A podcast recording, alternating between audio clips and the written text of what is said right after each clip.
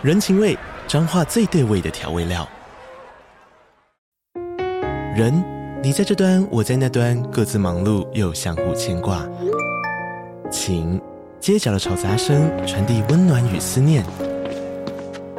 味，是从每一个转角飘出的乡愁。这里是彰化县政府 Pocket 节目《彰化早咖》，我是主持人内克。从彰化大小事各具特色到旅游攻略，透过轻松有趣的访谈，带着大家走进最在地的早咖。准备好了吗？彰化的故事，我们说给你听。以上为彰化县政府广告。嗨，这里是 Sherry's Notes 雪莉的心理学笔记。欢迎你们用 donate 的方式给我们最实质的支持哦，谢谢。你觉得你不信任的是另外一半，还是你不信任的是关系？嗨，大家好，我是 Sherry。最近呢，我们在做 MBTI 的爱情篇，透过了问卷跟大家的提问，我看到大家对于爱情这个议题，很多秉持着又爱又怕的这个心态。我猜是因为大家可能身边没有一个好像比较模范的在爱情中的相处模式，但是更多我觉得来自于大家自己可能年幼的时候的一些创伤。或者是自己在儿时就是父母相处的关系，或者是被照顾者爱的方式啊，造成对他们对爱情的影响。在这样子的议题下呢，我真的是非常幸运，刚好碰到我们的张佳琪博士哦。那张佳琪博士是写这个《失控的爱》这本书，你看我这边做了很多的笔记啊。那在这里面呢，他有讨论一些，就是说为什么有的时候我们越爱越辛苦，越爱越痛。所以今天让我们欢迎张佳琪博士，耶！谢谢谢谢，非常感谢 Sherry 给我这个机会跟大家分享。我真的很开心你可以来，因为其实你在里面有探讨六种不同失控的爱，对不对？然后其实很多都是我的观众们提出来他们现在的状况。哦，真的？对对对，所以我想等一下呢，可以请你大概稍微做一下介绍。当然当然。但是在介绍之前，我们可以先了解一下，因为我看了你的简历哦，就是佳琪博士，他是临床心理师，他也是台大心理系的临床心理硕士，但是他同时又是管理学的博士，然后他又是组织心理学，就是跟我同行，组织心理学的助理教授。所以我其实看到这个简介的时候，我觉得非常好奇，就是你什么都做耶。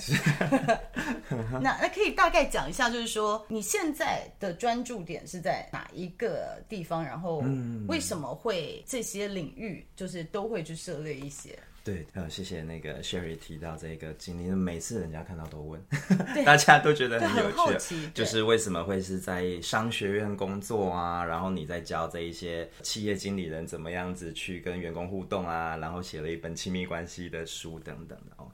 其实我从中学的时候就对心理学非常有兴趣，这样子，所以我就一路还蛮自我实践的，就自己喜欢什么就念什么，自己喜欢就念什么。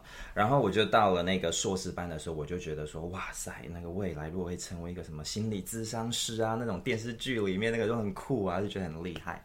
然后后来读了以后呢，就发现说，哎，其实我们在学这个心理咨商、心理治疗的过程里面，好像就是有很多的这一种去看一个人还蛮深入的一些方式跟角度哦，然后其实我觉得这个东西非常非常重要，但是为什么只用在病人身上，只用在医院里面，会有那种心情？嗯，然后我就在想一个问题，就是哎，这东西明明就超棒的呀。那为什么我们当心理师啊，我就只想着说，哎呀，人家真的忧郁症了，我再来帮忙他。嗯、我就在想说，哦，那时候以前老师都有教一种什么三级预防的概念，就是说我们除了治疗之外，我们还可以做好多好多前面的一些前面阶段的事情。然后我后来呢，就有一些接触，有一些兴趣，然后就发现，哎，要是整个职场的所有的员工很理想化啦，但是我就觉得说，如果所有的人，当你开始经历职场的一些施压的时候，你心里面都有很多的这些我们在这种临床心理学里面学到的这一些压力管理的技巧。那那该有多好？就是大家就不用等到忧郁症了，不用等到真的有状况了再去提升自己的心理健康嘛。我们可以从很前面的时候就开始。所以我就有一个野心，我就觉得说，那我如果把心理健康这样子的这些知识跟概念呢、有什么样的手段可以让所有的这一些老板们、所有的这些开公司的人都很在乎，那该有多好这样子。嗯、所以我后来在博士班的时候，我就选择去进修那个组织心理学，嗯、然后就去找到一些衔接点啊、哦。那所以我目前在做的事情，大致上是在所谓的。领导心理学这个领域，呃，就是能够让所有的当主管的人去学习这一些临床心理学里面好重要的这些心理智商的对话的技巧啊，然后关注大家这些呃心理情绪动机这些东西，能够帮助他们把员工的这个潜力发挥到最大，大概是这样子的状况。这样听起来有顺吗？有有有，因为我们两个其实是同行。然后我们都是组织心理学，那我现在也在做 executive coaching，、嗯、对啊对啊对啊，所以也就是这个呃领导者的这个教练。那其实我们刚刚在录之前就有谈到说，其实人的心理健康，就是不管是爱情也好，在事业上面也好，其实它都是通的。有的时候我们在给领导者做一些建议的时候，其实你在心里哪一个部分卡住？就是爱情，或者是哪一个部分卡住，其实对你人生的各个的面相都有影响，对，对不对？那我觉得很有意思，就是说要写失控的爱，在书里面有看到，是因为这些是一些你看到的个案，个案对，对不对？好，就是很好奇，就是选择写失控的爱，这是不是代表爱是可以控制的？嗯哼，我觉得失控这个东西的话，就是你说你是问我说可不可以控制啊？我。我从一个比较感受上面的层次去感觉的话，我觉得觉得大家很希望把它控制好。嗯，就我们都很希望我们的爱情、我们的亲密关系是很符合理想的，然后是可以顺顺利利的按照我想要的那种梦幻的状态前进的这样子。但是大家想要这件事情，可是就现实人生好像就很困难。然后有太多太多的人，不但是没有控制好，甚至是整个也伤害自己，也伤害别人。嗯，所以我有时候就是和很多人聊说，这一个书的一个背后的动机，就是我自己觉得是我个人在跟那么多的个案互动之后，我的一种心疼的。情绪出发的一个感觉，然后社会价值观可能说什么爱情，如果是你人生最最重要的事情，好像社会价值观觉得不太那个，但是实际上真的好多人花了他生活中多少多少的心思跟精力跟努力，就是希望自己能够真的哎有一段还蛮稳定的亲密关系嘛。是，所以我觉得大家明明那么想要，可是又在现象上面，我又看到好多人因为真的不懂心理学的东西。然后没有人教过我们怎么去认识自己过去的经验，可能会对自己的现在有什么影响？我觉得就因为这一些缺乏，导致大家就一直很迷迷糊糊的在爱情上面去撞得遍体鳞伤，嗯、我就觉得很很可惜，很心疼。你在心疼他们的时候，我蛮好奇的，因为我最近也出了一本书。但是我在写书的过程，我觉得其实对我自己来说是一种自我疗愈。嗯，当然我自己这么多年没有做最舒服的自己，所以当我领悟到，我就写了一本书，希望大家可以做最舒服的自己。那我有一点好奇，就是说这个对你自己的意义是什么？在写这本书的时候。你有能够做一些自我疗愈吗？或者是还有什么觉察吗？嗯，就是这个有没有 resonate 在哪一个部分有？我觉得可能是这样子的一个事情哦，它跟我目前已经有的东西有一个非常非常大的差别，就是在于我认为，当我今天是很认真的，然后也很深入的去跟一位个案、两位个案、三位个案，好好的去陪他们谈。那我影响的人就是一位、两位、三位、四位这样子，嗯，可是我就会很希望说有这个形式，嗯，我相信他的这个影响力，他能够扩及的范围，他能够去到的地方，嗯，可能比我这样子的这个工作模式啊，他能够有更广泛。的那个影响力，就是我觉得心理学的东西真的很棒。然后我所接触过的这些知识，我觉得真的对大家的人生就是超级有用。嗯，可是我人力单薄啊，我就这么一个人而已，所以能够靠着他。把这些东西带到更多人的身上。嗯、我觉得对我来讲很很有意义，然后很重要。嗯，我就是觉得还蛮有意思的，因为我上次有谁在采访我，就说为什么选心理学？我说其实我觉得学心理学的人自己好像都有一个点想要，就是不管是有意识或者是潜意识，我觉得。都是年纪很轻的时候就觉得，不管是自己碰过什么挫折，想要理解人性为什么会这样，某种程度上面是想要达到自我疗愈啦。嗯嗯嗯、这是我自己的感受啦。所以我觉得我们每个人写的议题，就是我们专精的议题，多多少少跟我们的人生有点关系。你会这样觉得吗？这当然是，觉得不管是这一些知识的创作啊，然后或者是那一些艺术的创作啊，嗯、其实从心理学的观点来讲，一定都有这一些东西的。嗯、你自己在这种六个失控的爱，因为你有提出来六种嘛，嗯、对不对？虐爱，你有没有经历过比较跟你自己类似的？因为我有哎、欸。哦，你的是怎么样？你的是哪一些类型？而且我的是跟我现在的老公，因为我跟我老公在一起三十年，所以我觉得我们三十年中，我们的关系是一直不停的在进化中。所以我必须要讲说，我们刚刚在一起的时候，我觉得因为来自于我们双方的父母都离婚，所以就像我说的，没有一个模范的互动的方式，所以从一开始觉得我以后才不会需要男人。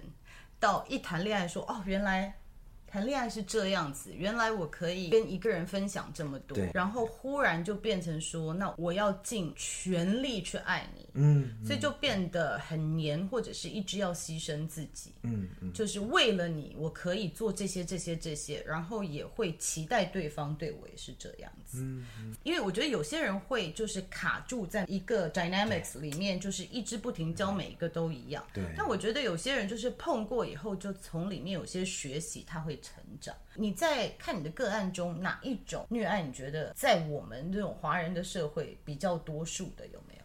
嗯。就是在你刚刚最后这两个字，就是那个华人社会。就我本来脑中已经准备好我要回应你哪一类型，就你把华人这两个字一放进来，我瞬间就变了答案。我分享一下，就是其实，在录很多的节目，然后在跟很多人聊的时候呢，我就发现最主要哦，在开头第一章。那个自我牺牲型这件事情，所谓的自我牺牲型，我我简单讲一下它的大概概念，就是我要一直为对方付出，对方所有的需求我都要满足，然后我要尽力的，像是有个主持人跟我说啊，你就是在讲阿信是不是之类的，然后就是那种以前的这样子的一个很传统的观念。要去为别人满足他所有的要求，这个真的好像在至少啦，在我们的这些实际的这种个案的对话上面，经常感觉得到。那你刚刚一提华人，我为什么会觉得很有趣的事情是，我觉得在华人的观念里面哦，还有一种很传统的感受，我不知道这个对 Sherry 来说重不重要，可是在很多人身上好像都很重要，就是。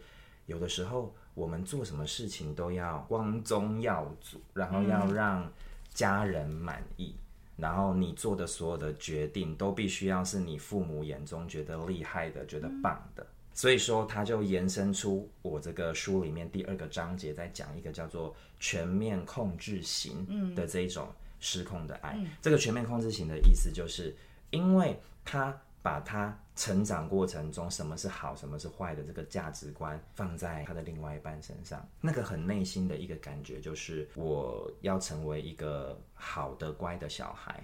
那我长大成人了，我挑的另一半，他应该也是要我父母眼中看得起，也是要我父母眼中觉得优秀的吧？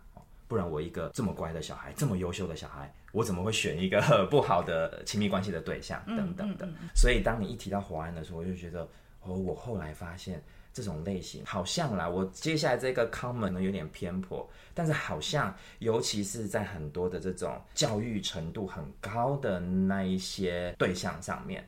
好像特别会有那一种，我什么经历，我什么背景，你今天你要做我的另一半，你也应该要做到条件一二三这样子的那种感觉。嗯，嗯，嗯，嗯，我觉得有这样的感受，因为跟朋友出去。有的朋友你知道看到你就会介绍说，哦，这是我小学同学、高中同学等等。Uh. 但是有的人介绍你会先把你的学历拿出来，先把你的经历 title 拿出来，就是这时候你就会愣一下，说，哎，原来我在你的心中是这样子。那其实我觉得这个可能各种文化都有啦，对。但是我觉得针对华人，就是这样子的比例稍微高一点。那你刚刚提到这个前面两个，嗯、一个是比较牺牲奉献型的嘛，对，不对？然后另外一个是全面控制型的。你有发现就是说在性别上面的比例吗？我们就以华人社会来说，有没有性别上面的比例？因为我光听我的猜测是牺牲奉献型，在华人社会女性会多一些。嗯。我觉得我的直觉也是跟我说女性多一些，但是也确实，其实你很客观来说，我们在我们这个专业领域里面，个案本身比例，在我自己的经验里面，也可能大概七比三之类的。但是我就不是那么敢去下定论，因为我觉得也是听过很多的男性的个案，在这个点上面，那也是。发挥的淋漓尽致啊，也是哈，因为其实我觉得男性的牺牲奉献可能不跟女性的不太一样，对对对，感觉男性的牺牲奉献好像是为了，好，我们这些都是比较传统的那种刻板印象，真的真的。真的，就是为了养家活口，可能不能做自己想做的事情，就是一定要做可以养家的工作等等的，真的，呃。但是我觉得女性，我就是说我小时候唱京剧，因为我奶奶喜欢上京剧。你知道我们唱的是什么？三娘教子。三娘教子的故事就是，她是第三个老婆，先生过世，前面两个老婆都跑了，这个三娘呢就养了这个其他人生的小孩。这种呢，就是我们所谓的，就是很棒的女性，对不对？然后还有什么？四郎探母也是啊，去了番邦被俘虏，回来老婆还是在那边，见一天又回去找新老婆，这什么鬼啊啊！但是我们从小在唱的时候都觉得很自然，这是很自然。我觉得虽然十三岁的时候受西方教育，这个洗脑真的洗得不得了哎，就是我自己十八岁真的要谈恋爱的时候，我就发现说哇，这以前的这些刻板印象。或者这些是故事范本会一直不停的出现，嗯、对，就是我自己已经是我觉得蛮思想蛮开放，所谓开放就是蛮不传统的人，我都觉得会被这样子的框架套住，所以我相信就是其实跟教育有关系啊。教育有关系啊，成长经验有关系，然后跟你小时候你旁边的阿姨、叔叔、伯伯、舅舅怎么样子跟你说话，那一些东西。对对对，我记得我们小时候不是都有都说，就是叫女生说忍着点，她会再回来，她在外面玩完了就会回来。你你你你，我可以理解以前人家，但是现在听都觉得蛮不可思议的。但是我你你不要讲，现在还是有吧？现在已经没有人这样讲了嘛？呃，比较少。我们小时候的连续剧都是 你等你等着他会再回来。他的他的眼神好像在说那是你们那个时代的事情。这这其实也讲到另外一个我觉得蛮有趣，就是说以前当刻板印象是就是非常传统的时候，不管好或不好。但是最起码，我觉得剧本是非常明确的，就是贤妻良母就是长这样子。对对对对对。所以先生怎么样，你就在家里等，他会再回来的，对不对？男生就是一定要养家。可是我觉得现在的社会的价值观开始有点松动的时候，反而就像你说的，已经没有一个明确的剧本告诉你。对对对对对对对。就反而大家更困扰，同样的问题，但是比以前更困扰了。因为以前就说这有什么好说的，爸妈都忍了，那我也就忍。可现在反而旁边人会说，这是渣男渣女，你干嘛忍下去？就变成你的有价值观的冲击嘛。对对对对对，就是外面的声音变得很不一样了，这样子。但是我觉得呢，困扰程度应该是都很困扰，不管别人给你什么，反正只要你自己没有就是好好的去整理自己的话，其实都很困扰。嗯，对啊。但我们刚刚讲到前面两个，那后面四个你要不要也大概解释一下？好啊，然后看看 Sherry 觉得哪一个。有没有打中你？又又又又打中我？有没有打中你？我这三十年每五年经历一种五年一个类型之类的，会不会这样？我看了好像就是一开始，然后我们就分手一年了，然后我就大彻大悟，后面的好像就没有了。第三个叫做恨意爆表型，嗯，失控的爱。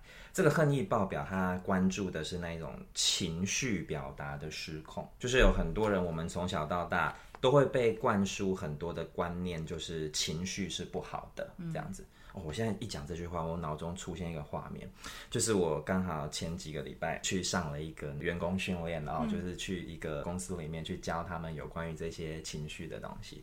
然后我就是有一个小小的这个互动，我就是打出了三句跟情绪有关的句子，比如说像我刚刚说的，就是啊，情绪是不好的，我们要尽量克制它，正面情绪不要太多，等等的这些。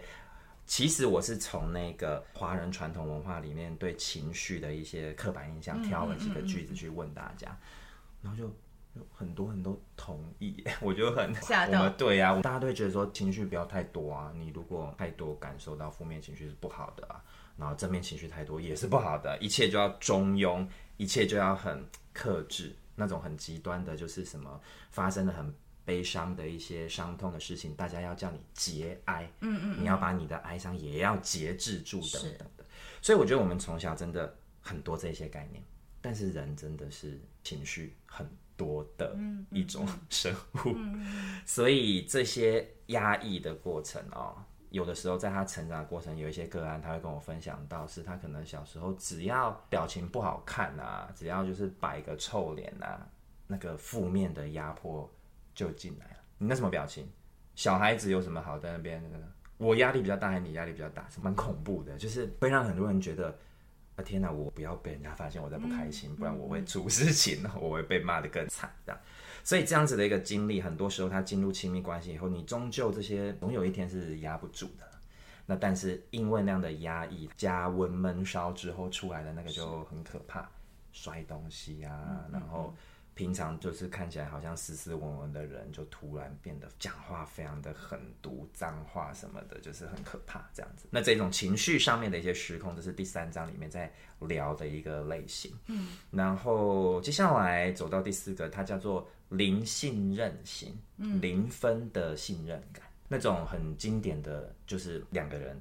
然后一个人就说：“天哪，你为什么一天到晚都想要去拈花惹草？你我对你这么好，你都不好好的，就是陪着我就好。你一天到晚想要去做一些对不起我的事情，嗯、你真是一个不值得信任的家伙。可是那个感情中的另外一方，他内在的感觉却是：哇，这是一个黑洞。我已经用尽心思证明了，我手机也给他看过了，然后我哪一天的工作的行程。”也交代的一五一十了，他怎么就是觉得我不值得信任这样？所以这种灵性的其实是真的也是很多跟成长过程中真的也有很大的影响，就是某些经历会让人变得好像对于关系这件事情是非常的不确定跟质疑的。所以我书里面这个章节应该是有写这么一句话啦，就是有的时候这一些个案我们谈久了，我们真的会讲出一句话说：你觉得你不信任的是？另外一半，还是你不信任的是关系，就是当你的内在其实对于关系这件事情是没有信任感的时候，你换五个对象，换十个对象，你都会觉得别人想要走。其实我可以插一下，我觉得有的时候不信任的还有是自己。我有看过像这样子案例的人，最终真的出轨的是在怀疑的人。嗯。就是我觉得我们对于人的理解都来自于我们对自己的理解，嗯，因为我觉得我自己会出轨，我看你就怎么样都觉得你会出轨，是，对不对？所以我觉得很多时候就是投射吧，投射，对不对？对对。不过我刚刚觉得你讲第三个、第四个，其实他有时候会绑在一起，对不对？没错，真的就是他的愤怒来自于，就是因为你。不值得我信任，所以我就开始愤怒。没错，就是我的情绪出来，都是你害的，都是因为你让我不能信任你。其实这样的关系也看过很多。真的，你说的两个点完完全全都是我心里面在想的东西。我我延伸一下啊、哦，嗯、你刚刚说到这个两个星，它会叠加在一起。其实我这个六个星多人是会同时存在的哦，因为就是很少人会有完美的父母嘛，也很难完美的一个。成长的历程了。当你某一些心理的营养素比较缺乏的时候，它就会带来一个某个后果这样子。那你刚刚讲说是不是一种投射？好像是我想要做什么，我就觉得对方想要做一些不值得信任的事情。这确实是一个角度。同时，另外一个角度，我在书里面写到的是，他真的是对自己有一个不信任，但他那个不信任是在于我不信任我是一个值得别人付出一生的对象，这样子，我觉得那是一种更深层的一种，你说自卑感也好，没有安全感，或者是对自己的价值完全就是没有安全感，因为如果。我内在的命题是，我觉得其实我不值得被爱着，我不值得被一个人花心思照顾着。那我当然一个很表层的一个想法就是，他一定要走的呀，因为外面的比我好啊。嗯。所以有的时候我先走，对对对，我觉得保护自我保护，护或者是我同时经营比较多，嗯、那我是不是比较安全？嗯嗯，这就叫备胎嘛。对啊。对，第五种刚刚好就是我们在说它是多重关系。嗯，对。那多重关系这件事情的话呢，我书里面比较去聊到一个个案，这个是一个例子，就是变成说他在成长的过程之中，他可能有经历过很多这一些因为父母离异的一些不舒服，比如说很经典的，我经常讲到的就是他会分享到说。小的时候，我睡觉的时候就左边有爸爸，右边有妈妈，他非常享受那样子的一个成长的过程。可是后来变成爸爸有阿姨，嗯，妈妈有叔叔，叔叔 等等的啊，所以他就是好像心理上会有一种，不管是曾经多爱我的人，都不会是一直照顾我的那些对象等等的。所以这变成是我在书里面聊一句话，我说这个东西跟心理的。权力感失控有关系哦，就是这个权力的意思是我有没有那个影响力，我有没有那个 power 可以去让别人对我就是好好的关爱哦，所以变成说他在成人的这个亲密关系里面，有一些人他会透过同时有很多段，就是我的一个权力的享受，嗯，因为当我跟你在一起的时候，你不知道我前两天在做什么。嗯，当我平日跟你互动的时候，你都不知道我周末还有 什么样子的精彩，所以那样子的一种呃，我们讲隐瞒也好，或者是说他的一些操作跟管理，是在填补他内心那一种我没有，嗯，说因为我平常聊这个，人家就说啊，这就是渣男啦，这就是渣女啊，什么这个。Comment 就出来，倒不是说我要去评论什么对错这样的，但是我只是讲到这边，我就是想提一个，就是有一些人啊，心理学总不能讲的很全面这样，但是真的有一些人，你说他是渣男渣女是客观事实上对，可是其实他本身的心理的历程，其实他也很痛苦，嗯嗯，就他真的造成别人的痛苦跟不公平，是是，可他自己心里面也很痛。这样对，就我我觉得我一直要跟大家讲说，每个人的剧本里面自己一定是好人嘛，就是很少人自己的剧本里面自己是坏人。那我觉得所谓的渣男渣女，就是从他们自己的角度来看，他其实是一个受伤的孩子，这些是他的一个可以生存下去的方式，对不对？只是说他的生存法则会伤害到别人。那我觉得这时候也可以提醒，就是说老是有这种吸渣体质的人，就是。为什么你会被这样子心理匮乏的人吸引，对不对？因为我觉得在社会价值观，我们很容易就是看到人的行为做一些批判。但是我一直也是要跟大家讲，就是说，不管是对自己或对别人，其实。多一些好奇心，不是要合理化他们的行为。我相信这也不是你说的，就说哦，那我们要完全原谅他们。只是说在恨之前，嗯，就是可以多一些好奇心，说为什么他会想要这样子做？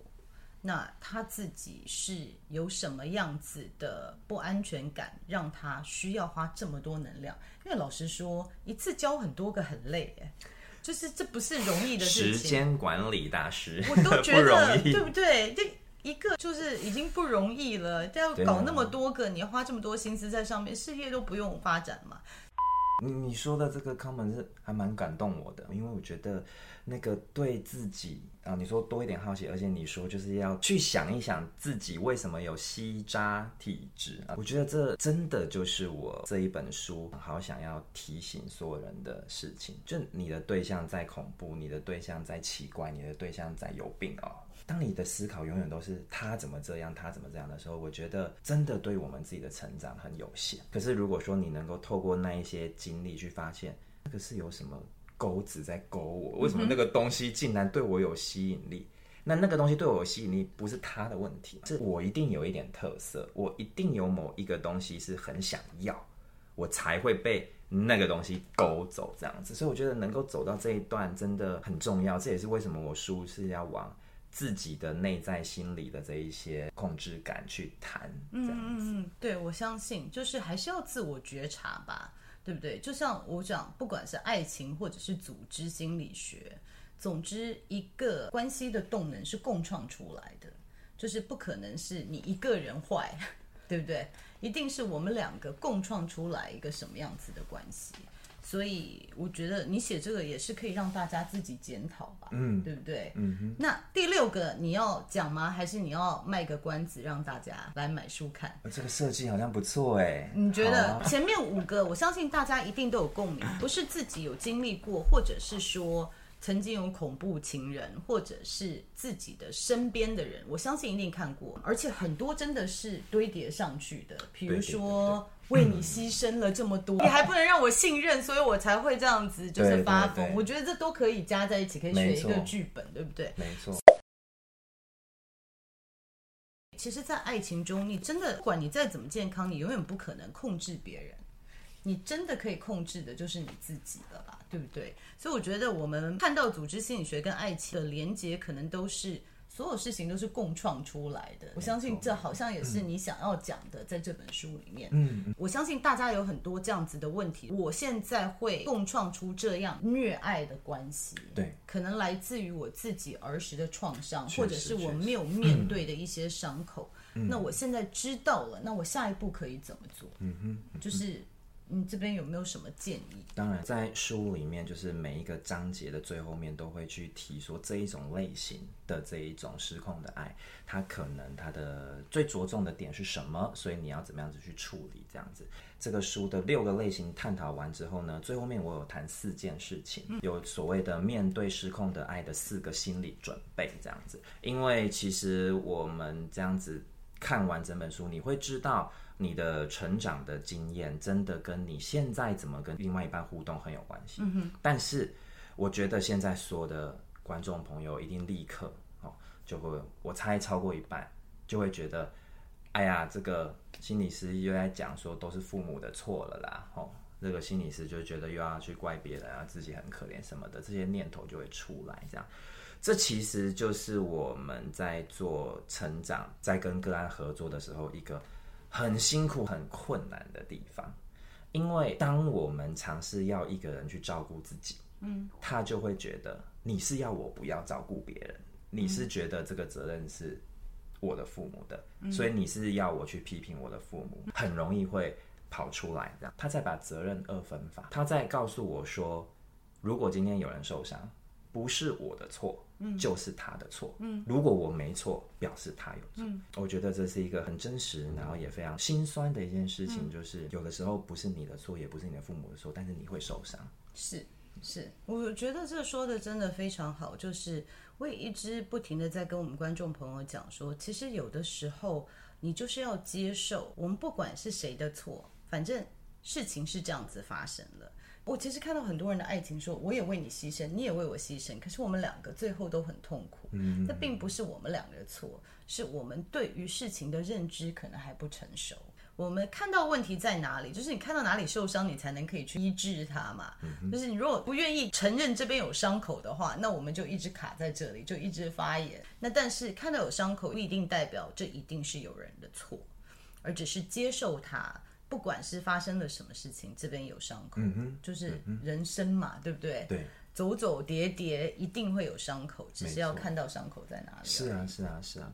当你一直在讲说，呃，这是他的错，你有没有曾经想过说，其实你们都很受伤，嗯、就是你也很受伤，嗯、你爸妈也很受伤，然后你们因为都很受伤，所以你们会不得不有一些后果出现。嗯嗯。那当这个阶段比较能够走得过去，那后面就有很多很具体的就是你标定清楚，就像呃，Sherry，你这个比喻很好，你说这是一个伤口嘛。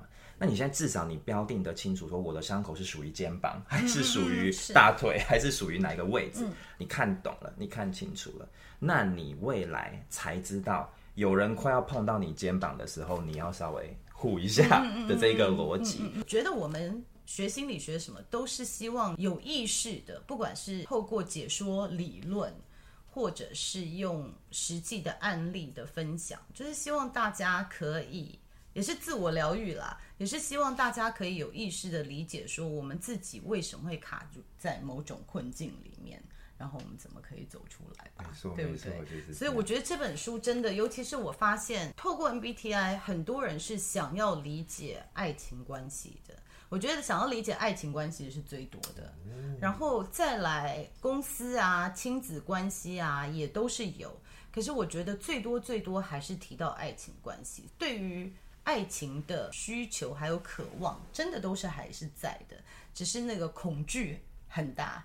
因为看到太多这种虐爱的案例了，嗯、所以我很推荐大家可以买张嘉琪博士的这一本书哦。在这里面，我还要再特别讲一个，就是说这里面其实有一个评量，这里面其实有一些题目，你可以自己问自己，然后看一下说。我们是否正处于虐爱之中？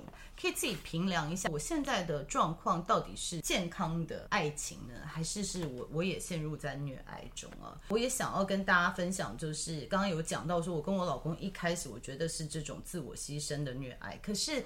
其实真的透过一些自我觉察跟自我成长是可以走出来的。我觉得很多时候亲密关系的智商啊，或者是伴侣智商这一些话题上面，永远就是他应该先去，我不是有问题的那一个人，都是他的错。我们觉得这段关系有错，表示不是他错就是我错，嗯、那个逻辑又来了哦。可是其实这一段关系。可能就是本身这个关系有，可能这两个人都是好人啊。所以其实我认为，你今天你是希望你的亲密关系提升，你要去处理这个关系，任何一个人都可以是那一个开端。嗯，哦，你不需要等到另外一个人，因为当你一旦陷入谁对谁错的时候。我觉得那个离成长就会远了一点点，嗯嗯嗯，所以只要你有感觉，只要你认为这段关系你想要，不管它现在品质是多好，零分到一百分，只要这个关系是你重视的，是你觉得你希望它更好的，你自己就可以成为开始去接受这个专业上面的一些互动，或者是开始很多的探索的那一方，这、嗯、不需要去等待的。关系其实真的是共创出来的，没有什么对错。那我也一直提醒大家说，你要有一定的自我觉察，你才知道你会被什么样子的投射吸引，然后你会给别人什么样子的投射。所以还是拉回来，就是说在关系里面可怎么可以自我成长，然后一起成长，对不对？对对对，但是先要看一下，说这是不是一个健康的关系。是是是好，那今天呢，真的非常谢谢张嘉琪博士到现场来啊。那我觉得张嘉琪博士的书里面是从自己可能自己的儿时创伤，或者自己以前没有面对的一些伤口，然后共创了什么样子的虐爱的关系。那不管怎么样，如果你在一个你自己觉得越爱越累、不是很健康的爱情关系里面呢，非常推荐大家去买这一本《失控的爱》这本书。所以今天真的谢谢谢谢佳琪博士，很开心，谢谢。谢谢你，非常荣幸。好，那我们下次见喽，大家拜拜。